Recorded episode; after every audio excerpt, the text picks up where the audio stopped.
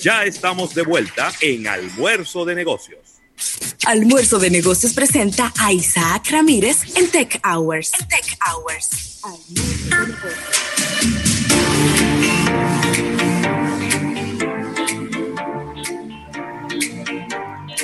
Bueno, y aquí estamos de regreso ya con su programa Almuerzo de Negocios. Mientras hacemos la conexión con nuestro compañero Isaac Ramírez, que parece que está, parece que se acostó a dormir una siesta en la, en la tarde, Rafael. No, parece que, que Isaac eh, estaba muy involucrado con este tema de las elecciones, la parte tecnológica. Eh, ¿Sabes que han aparecido ahora unos genios ahora de, del tema de las elecciones? Lo, lo que más saben. ¿Eh? Lo que más saben están en Twitter. Eso sí, eh, ahí es verdad que hay gente que sabe de eso. Ay, Dios mío. Mira, eh, aquí este, tengo más detalles de algo que habíamos comentado eh, el otro día, pero que había sido, lo que fue ayer mismo que lo comentamos, pero que no teníamos muchos detalles. Ya aquí hay un poco más.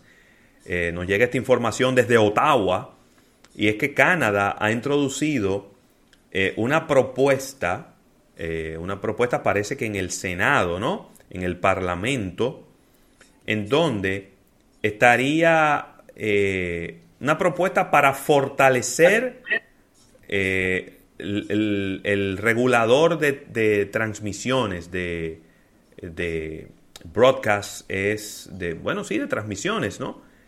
Y permitirle que recolecte unos 830 millones de dólares canadienses, que son 630 millones de dólares, desde aquí hasta el 2013, de los servicios de streaming como Netflix, Amazon, para de esta manera fondear contenido canadiense.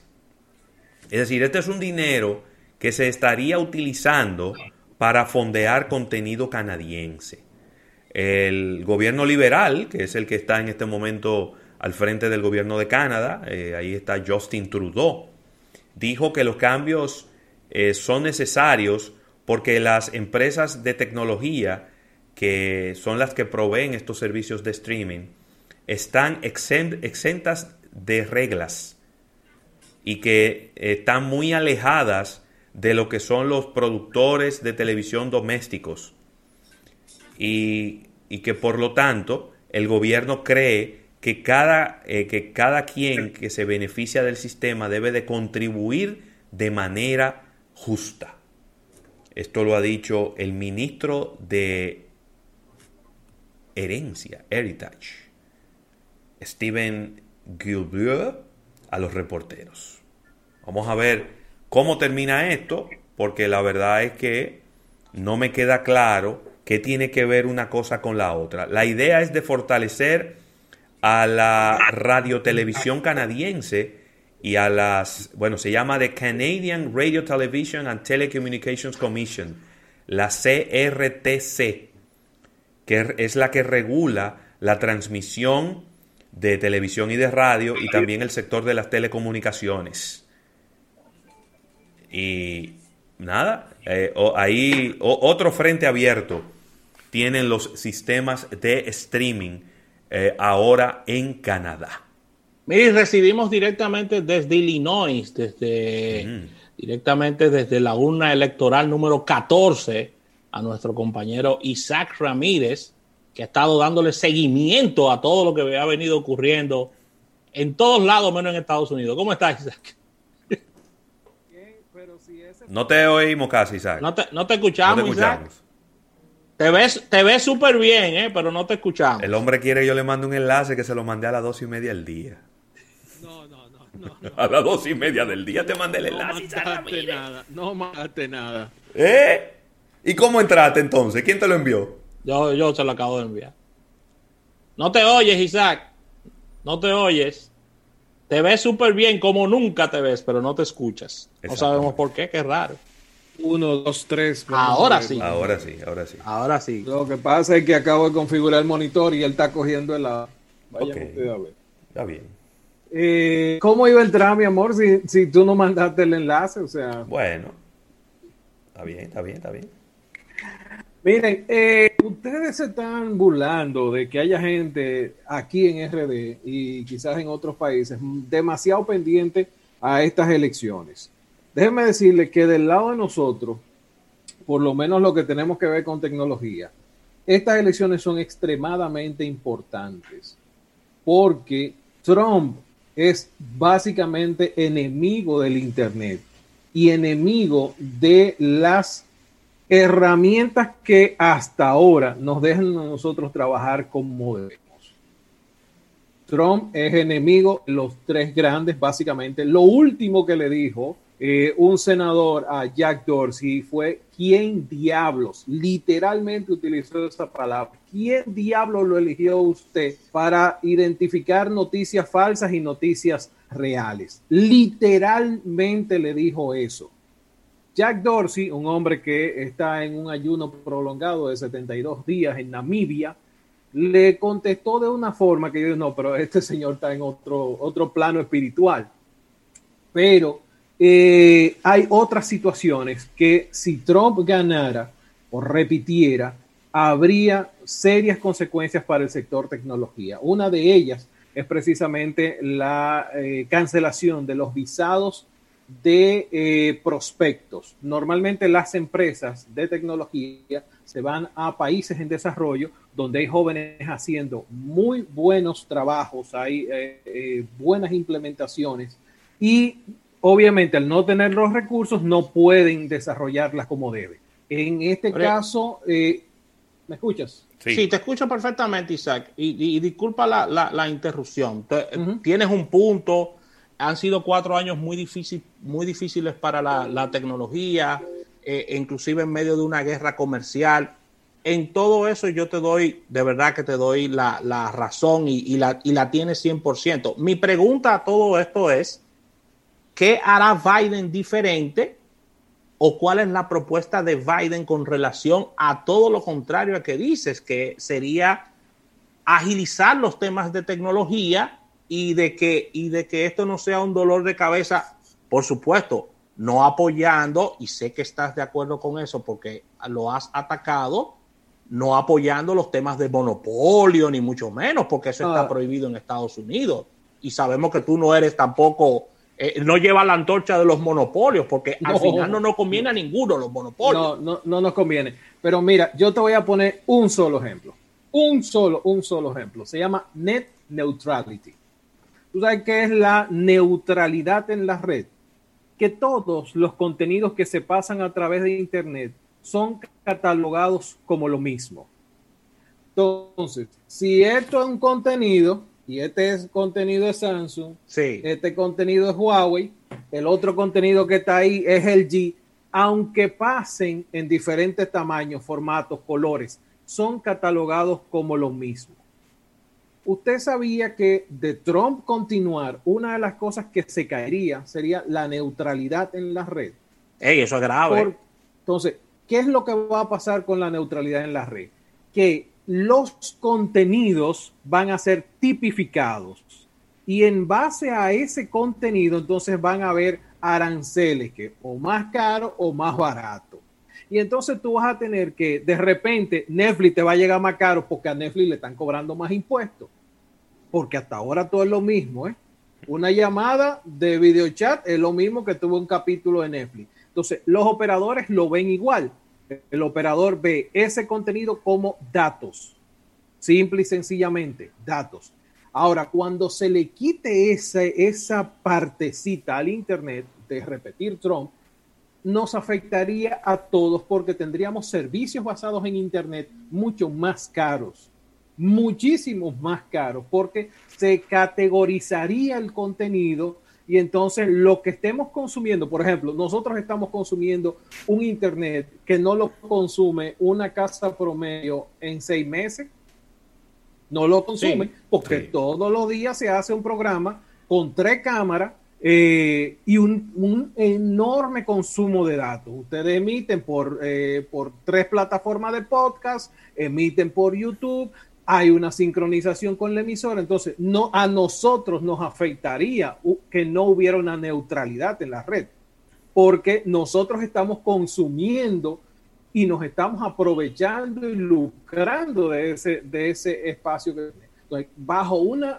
una nueva versión de Trump, eso básicamente desaparecería y entonces tendríamos una nación nueva respecto a las categorías de los contenidos que hay en Internet. Eso es para ponérselo de una sola, eh, así bien. En contexto. En el caso de, de, Biden, Biden mantiene el mismo discurso que tenía Barack Obama. El Internet debe ser un derecho fundamental, básico para todas las generaciones, para todo el mundo y en función de eso la neutralidad en la red debe existir, pero va más allá también.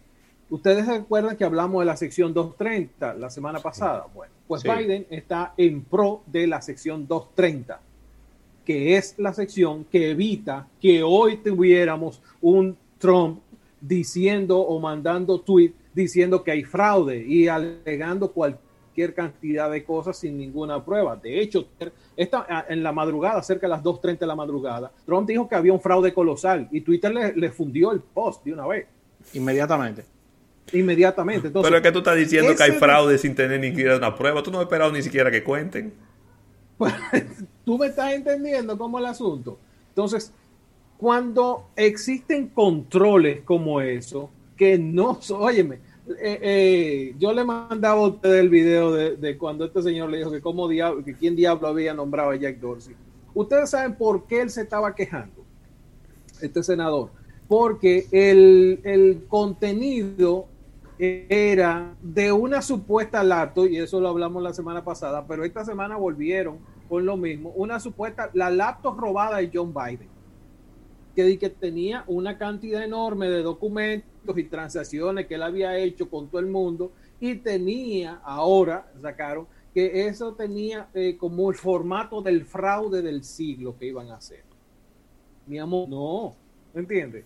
Es una situación que de cara a, oigan señores, Los Ángeles parece que está esperando un tornado, un, una tormenta categoría 10.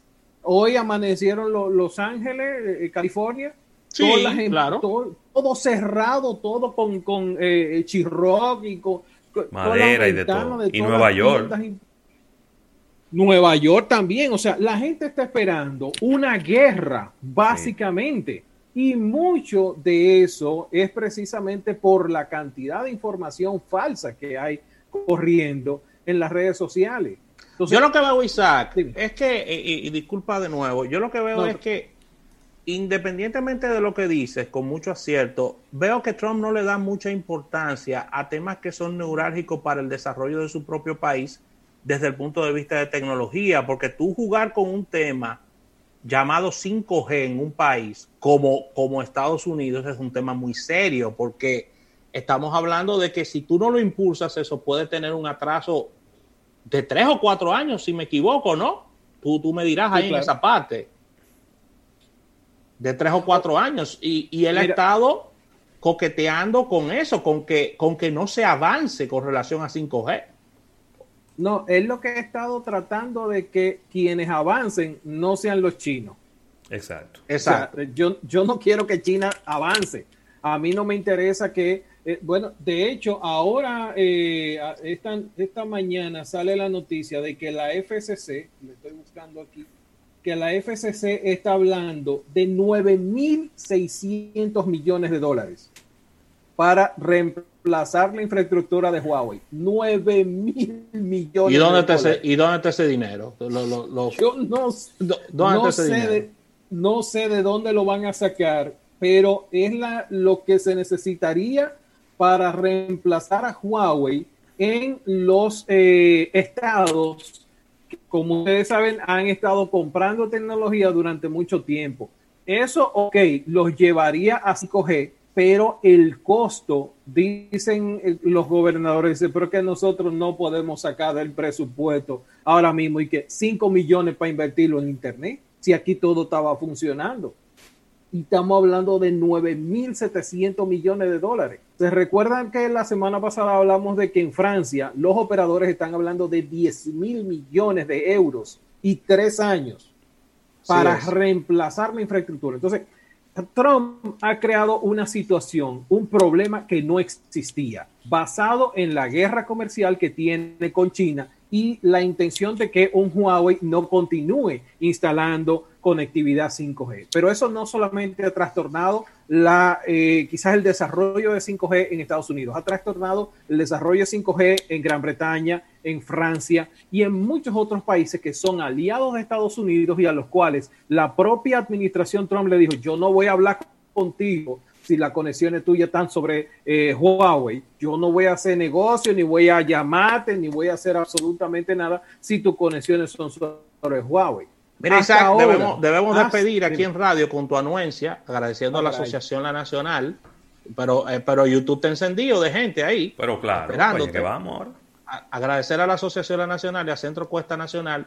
Despedimos aquí, pero nos movemos a nuestro canal de YouTube con esta ñapa tecnológica con Isaac Ramírez.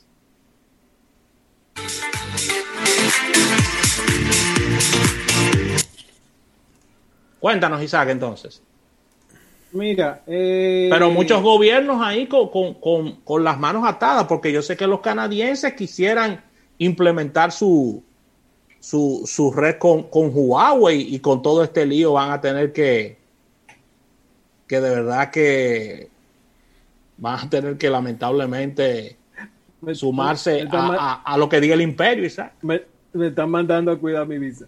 Mira, eh, ¿qué, es lo que pasa? O sea, no solamente, no solamente hablamos, ah, dice que limitó a los chinos a no invertir en telecomunicaciones. Yo quiero ver eso. Tú, sabes, que eso que dice Irving Mercedes está muy bien. Eh, y, es que a veces yo creo que se habla demasiado rápido, primero. Segundo, estamos en un gobierno que básicamente no tiene voz ni voto frente a los gringos.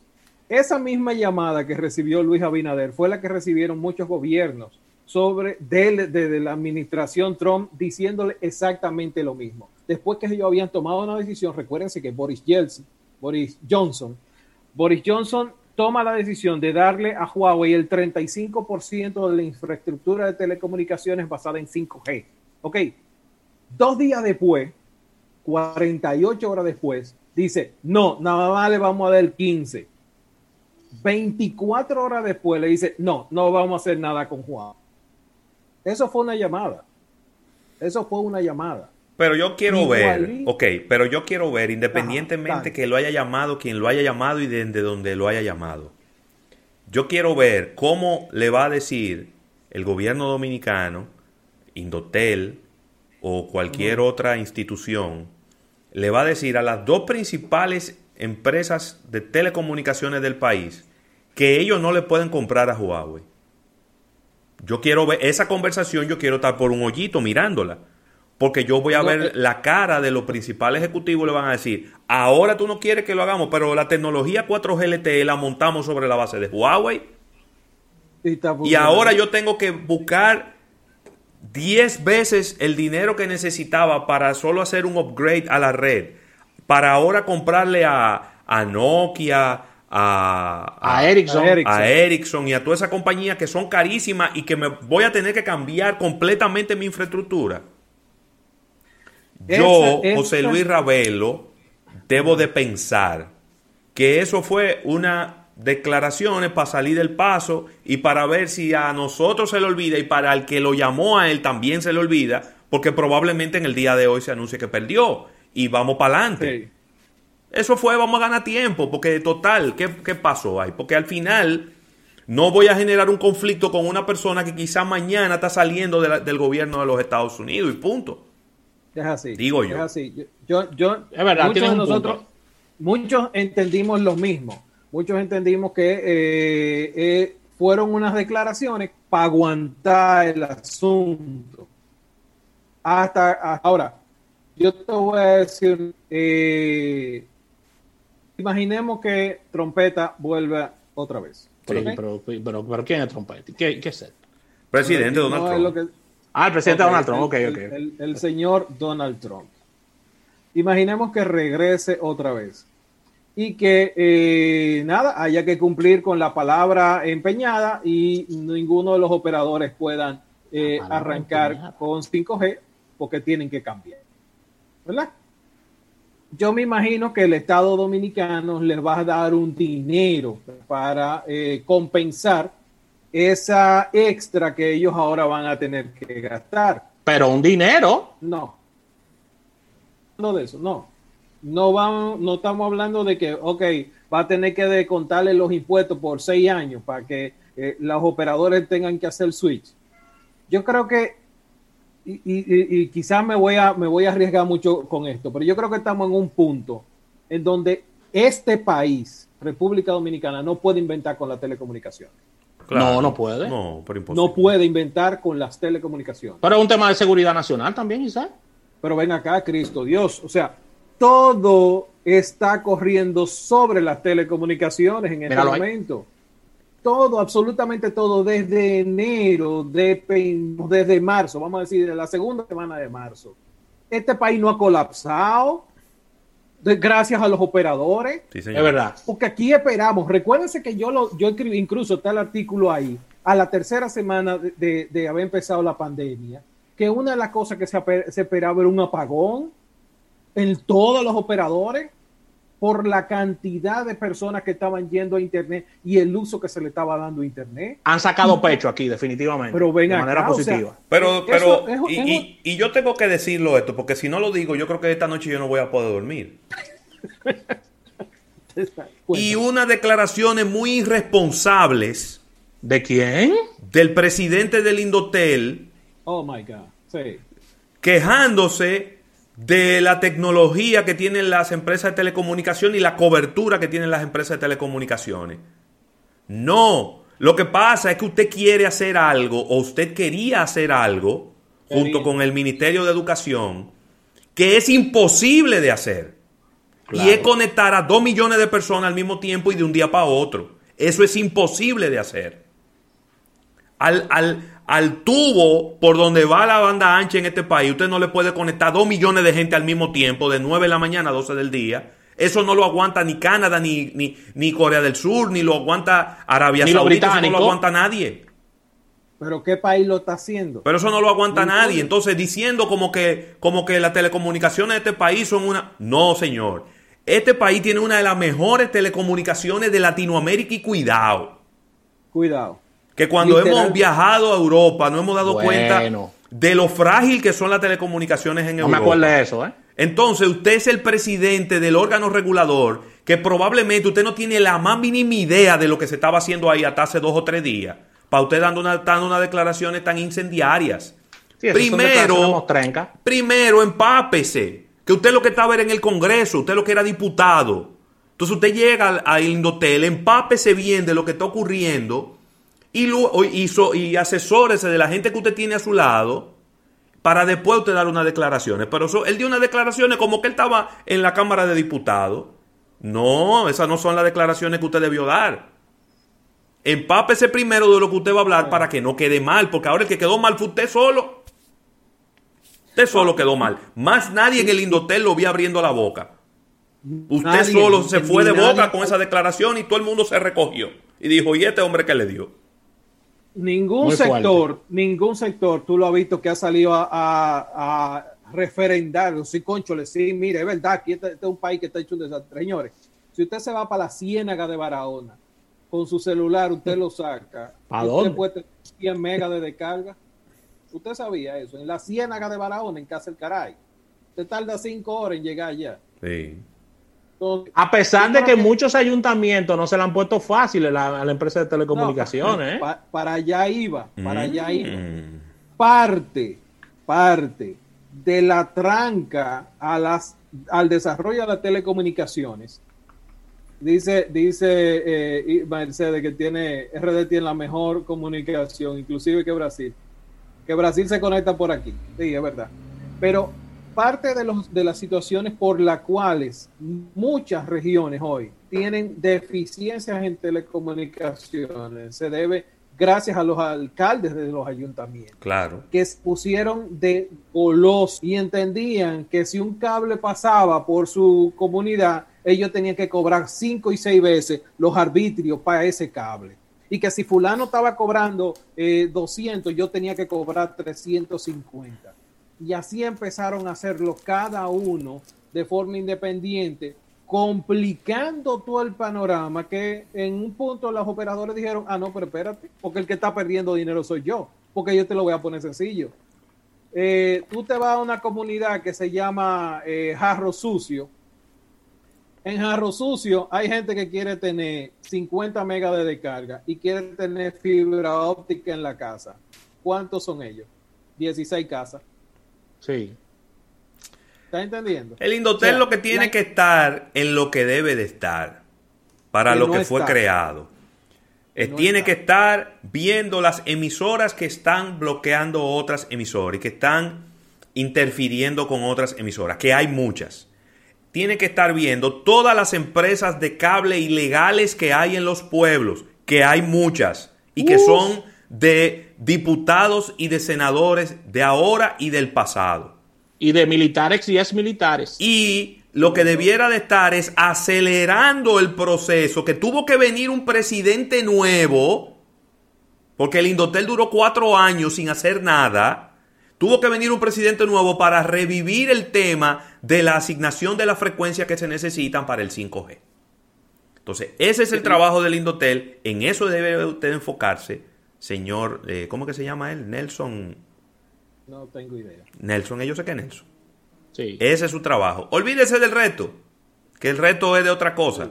Y claro, no, es velar por la calidad en el servicio, ¿verdad? Tiene que velar por la calidad en el servicio y que lo que se ofrezca se le esté entregando a los clientes. Eso y recordarle a él que eso no es un puesto político, es un puesto de regulación. No, no se lo recuerde porque sí lo es. Sí, pero si no él no tuviera ahí. Exacto. No, yo te digo, sí, pero que no es un puesto para hacer política, es un puesto para ir a regular, ¿eh? O sea, no es lo, mi mensaje es que no es, él no tiene la misma posición cuando él era vocero. Ah, sí, eso de, de, vocero de la Cámara de Diputados del PRD. No es lo mismo. Nelson Arroyo. Es lo que le quiero decir. Nelson, Arroyo, que se llama. Dicen aquí. Bueno, pero básicamente ese era uno de los, ese era un tema que queríamos eh, discutir, porque venía a decir alegremente que somos un país eh, mal desarrollado en telecomunicaciones. Yo creo que es demasiado eh, jalado por los monos. Estamos avanzando, faltan cosas, pero vamos para allá. Dime. Tenemos que hablar obligatoriamente, no te puedes escapar del tema de Apple, lo que ha pasado con sus ventas, lo que ha pasado con los cargadores, lo que ha pasado con los auriculares, qué fue lo que y el evento y el evento que viene. Y el evento que viene. El, evento que viene. Eh, mira, yo te voy a poner unos numeritos aquí las ventas mundiales en este momento, se, como dijimos, eso lo esperábamos, que se iba a replantear el, tablero del top 5 de los más de los vendedores de dispositivos móviles, los empresas eh, vendedores de dispositivos móviles. En este momento Samsung está retorna al primer lugar, la a Huawei, eso lo esperábamos. La venta de Huawei eh, básicamente a nivel mundial cayeron un 70%. En China tuvieron un repunte importante. Eh, Huawei pasa a segundo lugar. Xiaomi desplaza a Apple, que estaba en el tercer lugar, lo manda para un cuarto lugar. Y Vivo entra a Oppo. Ahora el, tablero está Samsung, Huawei, Xiaomi, Apple y Vivo. Hay tres empresas chinas dentro del top 5 de los principales vendedores a nivel mundial. En el caso de Apple, Apple tiene eh, una caída del 10.6% en diferencia, a diferencia del año pasado. Hay una situación, eh, esta mañana yo estaba leyendo un reporte de lo que va a ocurrir o está ocurriendo con Apple en, Europa, es un bastión importante para Apple. Y eh, en Europa las, eh, las personas están retrayendo el eh, dinero que tenían para comprar un iPhone. Ay, Dios. Entiéndase, están echando para atrás. Dice, yo iba a gastar 800 eh, dólares, no, no, 800 euros. No, no, yo no puedo gastar este dinero. Porque al haber una segunda ola y entrar como entró, la gente está prefiriendo guardar ese dinerito. De hecho, ustedes daban una noticia muy importante sobre el tema del ahorro y cuánto aumentó en Europa. En 20%. un 20%. Eso significa que la gente se está quedando con dinero. Y como yo dije hace un mes cuando salió el, evento de Apple, que las personas están reteniendo los dispositivos hasta 36 meses. Esos son tres años, señores, sin comprar teléfono. Pues precisamente eso es una de las cosas que va a estar ocurriendo en Europa. No están comprando teléfonos y los que tienen, por ejemplo, iPhone 11 no se van a pasar al iPhone 12. Obviamente, vamos a ver unas estadísticas de Apple uh, por todo lo alto y una locura. Esas estadísticas van a estar exageradamente maquilladas, muy maquilladas. De hecho, Apple tiene un par de situaciones, ya perdió una demanda que tenía 10 años, 10 años, acaba de perder una demanda por más de 700 millones de dólares, perdió los ingresos o está perdiendo los ingresos de Google, que eran entre 8 mil y 12 millones de dólares por ser el default search engine de los dispositivos Apple. Así que bueno, hay como 15, como 20 o 22 mil millones de dólares que Apple no va a recibir para el año que viene. Yo creo que Apple desperdició y, nosotros desde esta pequeña isla banadera se lo dijimos, desde el punto de vista comercial, perdió una oportunidad enorme de irse de la mano de la sensibilidad que está viviendo el mundo y era el timing perfecto para lanzar un celular barato. No lo entendieron así, se quisieron complicar la existencia con noticias que no cayeron nada bien de sacar el, cargador, y sacar el auricular de su caja y hacer una caja más pequeña y que el celular venga totalmente solo. Y aparte de eso, subir los precios de los móviles. Entonces, tú estás en un momento económico donde no, donde no, no está bollante el mundo.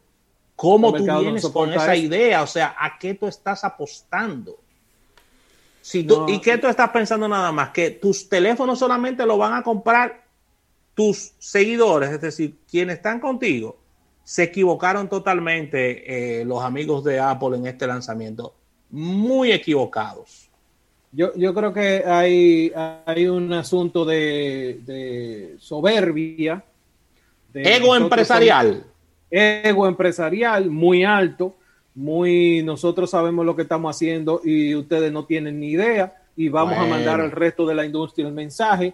Es preocupante lo que hablamos la semana pasada de que posiblemente los nuevos eh, Samsung vinieran sin el cargador y sin los audífonos. Es preocupante que la industria se vaya por ahí, como dijimos. Si Samsung hace eso, aunque no me manden más equipos más nunca para revisiones, de verdad me van a tener en contra. Pero Isaac, disculpa, eh, y en la conversación de República Dominicana no se está hablando nada de iPhone 12. O sea, la gente te habla del modelo anterior. O sea, no, no ha generado un furor de expectativa. Yo no, oigo a la gente. Estamos esperando el teléfono. No sabemos en qué fecha va a llegar aquí. O sea, no oigo nada sobre el tema. ¿eh? No, no, no, no hay, no hay nada sobre eso. E internacionalmente, los que han probado, por ejemplo, el iPhone 12 Pro, están diciendo no lo compre. No vale la pena si tú tenías el 11 Pro, no vale la pena subirte a este. Ay, Dios mío. Una situación que tiene Apple, igual los influencers que hemos estado, que la vida, lo hemos estado viendo yéndose al lado de Microsoft, yéndose al lado de Xiaomi, yéndose al lado de Samsung. O sea, como que están buscando eh, el que ellos continúen siendo importantes y siendo relevantes y ganándose su dinerito. Eh, influencers como Justin, que es una iFan de toda la vida, la estamos viendo utilizando equipos Microsoft y la estamos viendo ser influencer de Microsoft.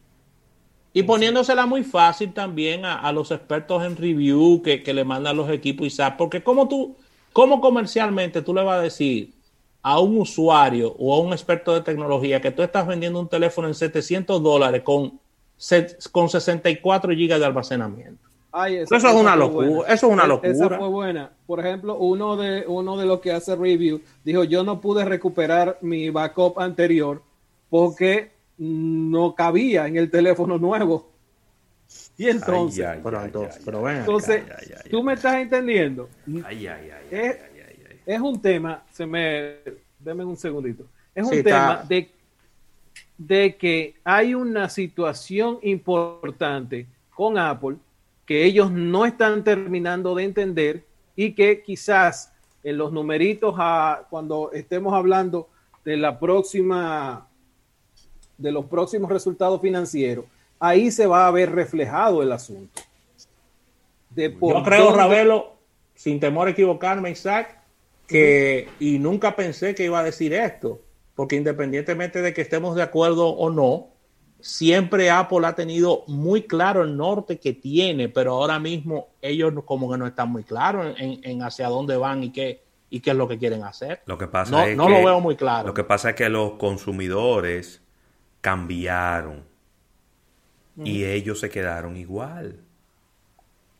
Ay. Esa es mi opinión, ¿verdad? Muy particular. Yo creo que los consumidores cambiaron, eh, poco a poco han ido abriendo los ojos. Todavía hay un grupo que siguen siendo los más fieles y, siguen comprando y siguen defendiendo la empresa a capa y espada, pero hay otro grupo que abrió los ojos y dice, pero ven acá, ¿por qué yo tengo que pagar 1.200 dólares por algo que en otra marca me cuesta 700 o 600? Eh, y yo creo que ellos no han entendido cómo ha cambiado sus consumidores. No solamente eso, está la, agrega la parte de que, ok, yo voy a tener que pagar eh, más dinero, pero también voy a tener que buscar más dinero para tener lo que necesito, la cabecita, los audífonos, o sea, estoy hablando que voy a tener que gastar entre 100, 150 y en algunos casos hasta 200 dólares para tener los accesorios básicos para yo poder arrancar. Bueno, ¿Qué fue lo que tú hiciste? ¿Y qué fue lo que tú hiciste, Isaac? Que la imagen está chiquitica. Isaac, con relación a lo que tú dices, hubo, uno de nuestros, ¿verdad? Se puso chiquito. Hubo uno de nuestros, de nuestros seguidores, creo que fue Raymond Pichardo, uno de los que vive en Estados Unidos, sí. que dice, oye, oye lo que dijo genialmente Isaac, eh, eh, cuando, cuando estábamos en, YouTube y, tú estabas ahí, lo voy a repetir. Esos 100 dólares para el mercado latino en Estados Unidos en accesorios es un golpe letal para Apple en cuanto a compra. Letal. Porque estamos hablando de que, aquí, de que adquiriste el teléfono y vas a tener que buscar 100 dólares más para cargador y, auriculares. Y, eso, es, y eso imagínatelo en Estados Unidos. Imagínatelo en nuestro, en nuestro platanal con dos bombillos. 6 mil más. 6 mil más por el, por el teléfono. 6 mil más. Máxime que esta no le habíamos analizado. El teléfono puede tener un subsidio. El teléfono puede ser financiado. El cargador y los auriculares no. No. Vas a tener que comprarlo. Tú tienes que comprarlo cachirulo. tienes que, pagarlo en efectivo porque cuando tú coges un plan o tú lo financias o, o lo que sea que tú hagas, y ahí está incluido el precio del teléfono con todo. Pero ahora le sacaron el cargador y le sacaron los auriculares. Entonces tú nada más vas a recibir el teléfono. Si tienes que comprar el cargador y los auriculares, tienes que comprarlo en efectivo. Claro. Y si se te ocurrió la maravillosa idea de comprar tu teléfono, tu iPhone 12 y comenzarlo a cargar con otro cable que no es de Apple y le pasa algo a ese teléfono, ah, no, es tu, súbete en el techo y lánzate hacia el suelo, porque vas a perder la garantía y todo. Una cosa interesante es que, por ejemplo, si se te quema el board, tú no lo puedes llevar a un centro que no sea Apple, porque todos los componentes están amarrados tecnológicamente al board viejo. Por lo tanto, Apple en su centro oficial es que el único que puede desbloquear ese board para que funcione con lo que tú tienes. Es lo que yo le dije a los otros días, se molestaron unos cuantos, me, me, dijeron, me dijeron un par de cosas feas, pero el equipo, el usuario de iPhone no entiende que está alquilando el teléfono. Ay, Dios mío. Usted está alquilando un dispositivo y que si se le daña es como alquilar un apartamento. Usted va a tener que cubrir todas las reparaciones, la pintura, o sea, usted va a tener que hacerlo todo. Pero al final el apartamento no es suyo. Sí. porque Apple continúa controlando el negocio. Para salir un poquito de Apple, hay tres noticias buenas, eh, por lo menos para los amigos de Huawei, ocurrieron esta semana. Son de esas noticias que uno dice, esto es raro. Pero eh, ahí, eh, ahí, están los muchachos actualizando cómo va el asunto. Ganó en Wisconsin. Olvídense de eso, que eso lo van a recontar todo desde el comienzo. No, no, no, lo, voto, lo voto en viejo.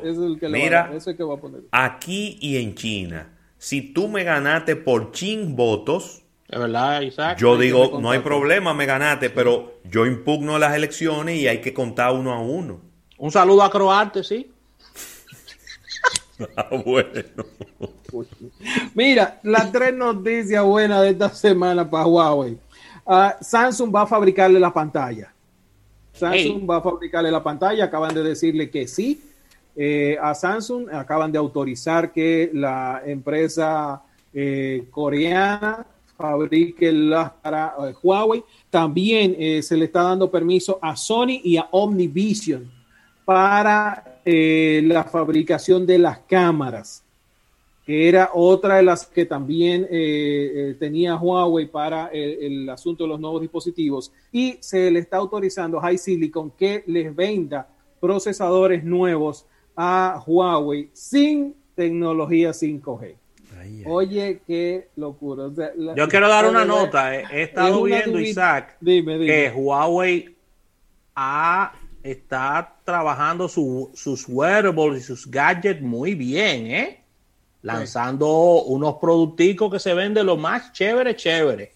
Eh, ellos, bueno, lanzaron esta semana una nueva banda aquí. Eh, estoy buscando. Sí, y vienen los Freebox eh, Plus o, Pro también, una, nueva versión.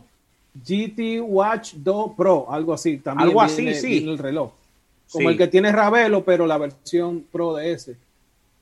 Muy bien o sea que va, va, a estar, va a estar muy bien. Eh, otra, eso es respecto a, los amigos de Huawei. Tres buenas noticias. Vamos a ver cómo les va eh, con el tema de Google. Obviamente, yo tengo uno de los, un equipo aquí que voy a probar una versión nueva de si puede instalársele todo lo de Google y ver qué tal, si no es muy traumático para los usuarios, lo voy a probar esta semana. Ese, ah, pero, pero, pero, ¿cuál es ese, Isaac? ¿Qué equipo es ese?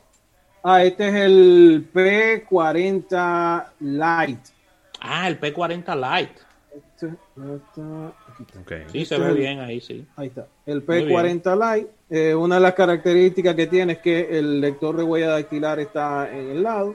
Ay, eso me fascina a mí. A mí me encanta, a mí me encanta eso personalmente. De verdad, eh, yo creo que uno de las mejores posiciones.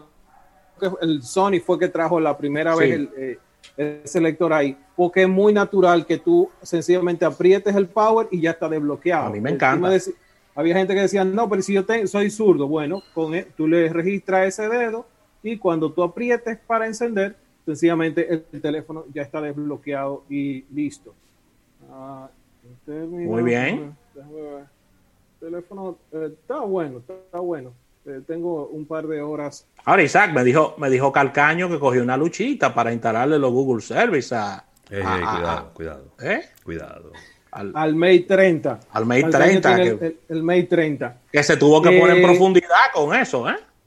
Hay, hay dos formas, hay dos formas y por eso, por eso tengo este, por, no quiero, yo tengo el P40 Pro y este sería el Lite. Ahora, yo no quiero formatear este que es lo ideal para tú instalar eh, todo nuevo. Ah, pero hay dos formas nuevas de hacerlo. Uno es una aplicación que tú instalas la aplicación, una sola aplicación, y ella se encarga de alar todos los componentes. Y en cuestión de 8 a 10 minutos, tú tienes el teléfono con todos los Google Services instalados. Yo tengo que ver, esa es una de las que voy a probar. La otra es un emulador tú descargas el teléfono, una aplicación, y esa aplicación va a emular por completo una versión de Android dentro de tu teléfono. De Android tiene todos los Google Services. Y entonces tú puedes instalar todas las aplicaciones, todo lo que se te ocurra basado en Google dentro de ese entorno. Obviamente, si por ejemplo tú quieres eh, utilizar Google Maps o quieres utilizar Uber, vas a tener que levantar una aplicación primero y después la otra.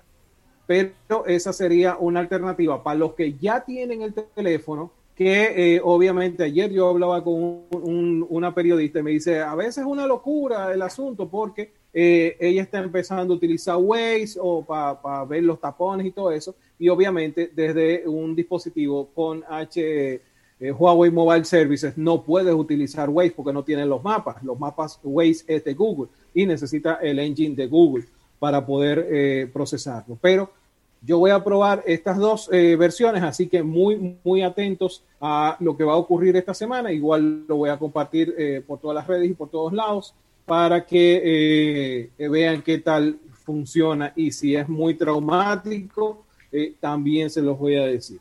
Miren, dos cosas para ir, cerrando. Eh, la gente de, TCL estuvieron mostrando esta semana un Rollable Phone. ¿Cómo? Un teléfono. Ellos habían presentado un prototipo en CES y después en el evento virtual que hubo de Mobile World Congress. Ellos habían presentado un teléfono que eh, tú podías extraer como un ladito y entonces se ponía más grande. Ok. Ahora lo que ellos están presentando es un teléfono que en tamaño es como la mitad de este. Tú presionas un botón y el teléfono se alarga hasta oh. llegar a las 6.7 pulgadas, que es básicamente este teléfono que gusta Esa, esa les quedó muy bien. También están probando un modelo que tú vas a poder alar hacia los lados para expandir hasta llegar a, un teléfono a un teléfono de 7 pulgadas. Esa es una de las cosas que están haciendo. LG, recuérdense que LG tiene una nueva división de dispositivos móviles o que crea dispositivos móviles. Eh, fueron los que crearon el LG Wing, que es el teléfono más raro de todo el 2020. un teléfono que... Eh, un Lego. pero eso está, chulo, ¿eh? no digas raro. el teléfono más innovador. Innovador. Bueno, ok, imagínense un teléfono que eh, se ve así. ¿Ok? pero eso tienes una pantalla aquí, tienes otra pantalla aquí. Sí, pero si tú, quieres, si tú quieres lo pone normal.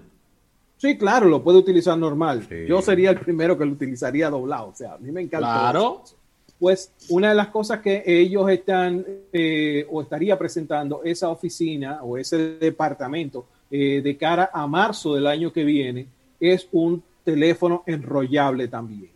Este vendría con la capacidad de alarse hacia los lados y entonces pasaría a una pantalla de 7 pulgadas y otra versión que eh, sencillamente tocarías un botón y se desplegaría, se desplegaría una segunda pantalla hacia el lado derecho. Esas dos cosas están eh, por llegar para marzo, tanto de la gente de TCL como de la gente de LG, que está tratando de como repensar todo el, tema de los teléfonos eh, y los está, le está quedando muy, muy bien.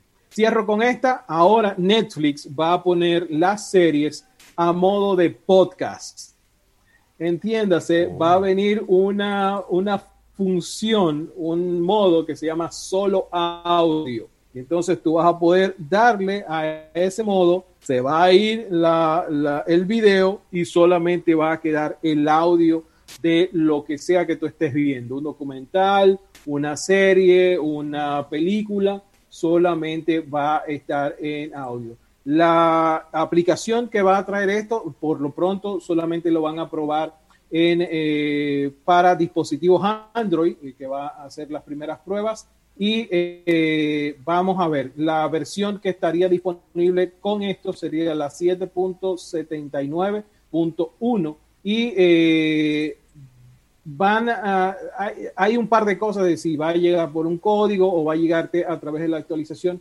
pero eh, lo que sabemos es que viene esa capacidad de poner a Netflix en modo de solo audio. Una, parece que ellos vieron que hay gente mira para otro lado. Yo te voy a decir, hay dos cosas que a mí me han gustado. Una, el ponerle la velocidad acelerada a, está bueno, está bueno. Si tú tienes, si tú tienes una escena que tú sabes que va a terminar, tú le puedes poner double speed y entonces ella lo va a pasar rápido y pan y vuelve y corta otra vez. Pero eh, ahora esta parte de, eh, de, que las series o los documentales o alguna película puedan ser pasadas a audio, primero da, eh, abre un poco más el... Hay personas que sencillamente no tienen una, una deficiencia visual o una situación visual que están consumiendo una data que no necesitan.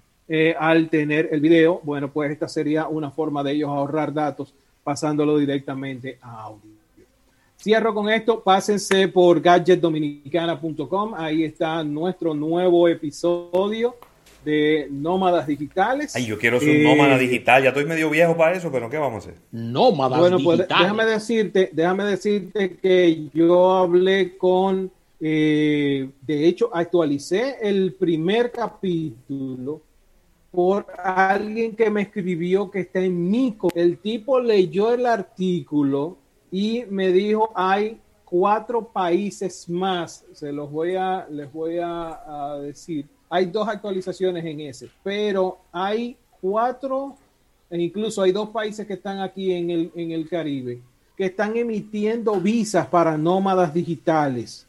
Yo oh. había hablado en primera instancia de, les voy a, aquí está, había hablado en primera instancia de Estonia, la persona esta me llama y me dice que Georgia, Barbados, Islas Bermudas y Croacia están emitiendo visas para nómadas digitales con eh, muchos descuentos, por ejemplo, en tema de impuestos, descuentos en el tema de eh, si tú vas a alquilar una propiedad. Ahí también eh, en, en, la edición de ahora, declaraciones de de la gente de NetSpeak.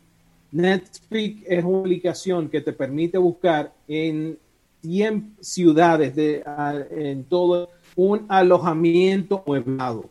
Así que está muy, muy bien. Pásense por ahí. El, título, eh, hay algunos que me han criticado, pero yo creo que a veces la verdad hay que decirla. Si tú no tienes hijos, no tienes compromiso, o sea, no, te, no debo un carro, no debo una casa, eh, no tengo que mantener a tres muchachos y cinco perros, y tienes un trabajo flexible, ¿por qué tú tienes que quedarte en un solo sitio?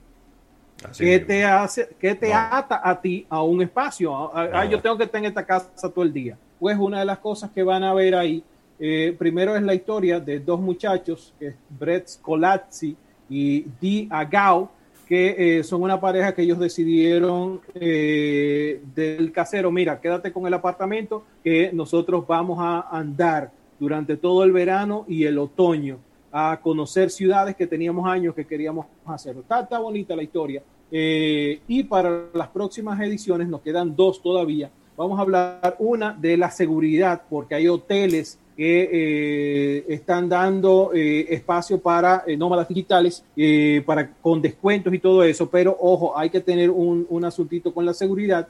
Y recuérdense que habíamos hablado de la también para el cuarto versión, las ciudades más importantes para este tipo de gente. Hay, hay, uno, también voy a incluir sobre la generación Z, cuáles son las mejores ciudades para ellos y en términos de eh, si termino una investigación que estoy haciendo, que se ha sido complicada, ¿cuáles son las mejores provincias para usted retirarse a trabajar? Oh, en República Dominicana. En República Dominicana, está buena es. Me ha, tomado, me ha tomado tiempo conseguir el dato porque hay unos datos específicos y ustedes saben cómo es República Dominicana. Pero eh, es una de las cosas que quiero dejar para eh, la cuarta o quinta eh, edición de este. este eh, bueno, gracias Isaac Ramírez, gracias por todas estas informaciones en esta ñapa de tecnología, gracias a todo nuestro público que nos ha acompañado, eso está encendido ahí, la gente está vuelta loca con Isaac, así que agradecer al público que nos está dando su respaldo. Y visitar Gadget Dominicana, es el portal más actualizado de eh, tecnología del país. Así que nos despedimos, mañana nos unimos en otro almuerzo de negocios a través de 88.5 FM y siguiendo también lo más probable con Eriden Estrella en otra ñapa, pero de economía. Así que bye bye y pásenla bien.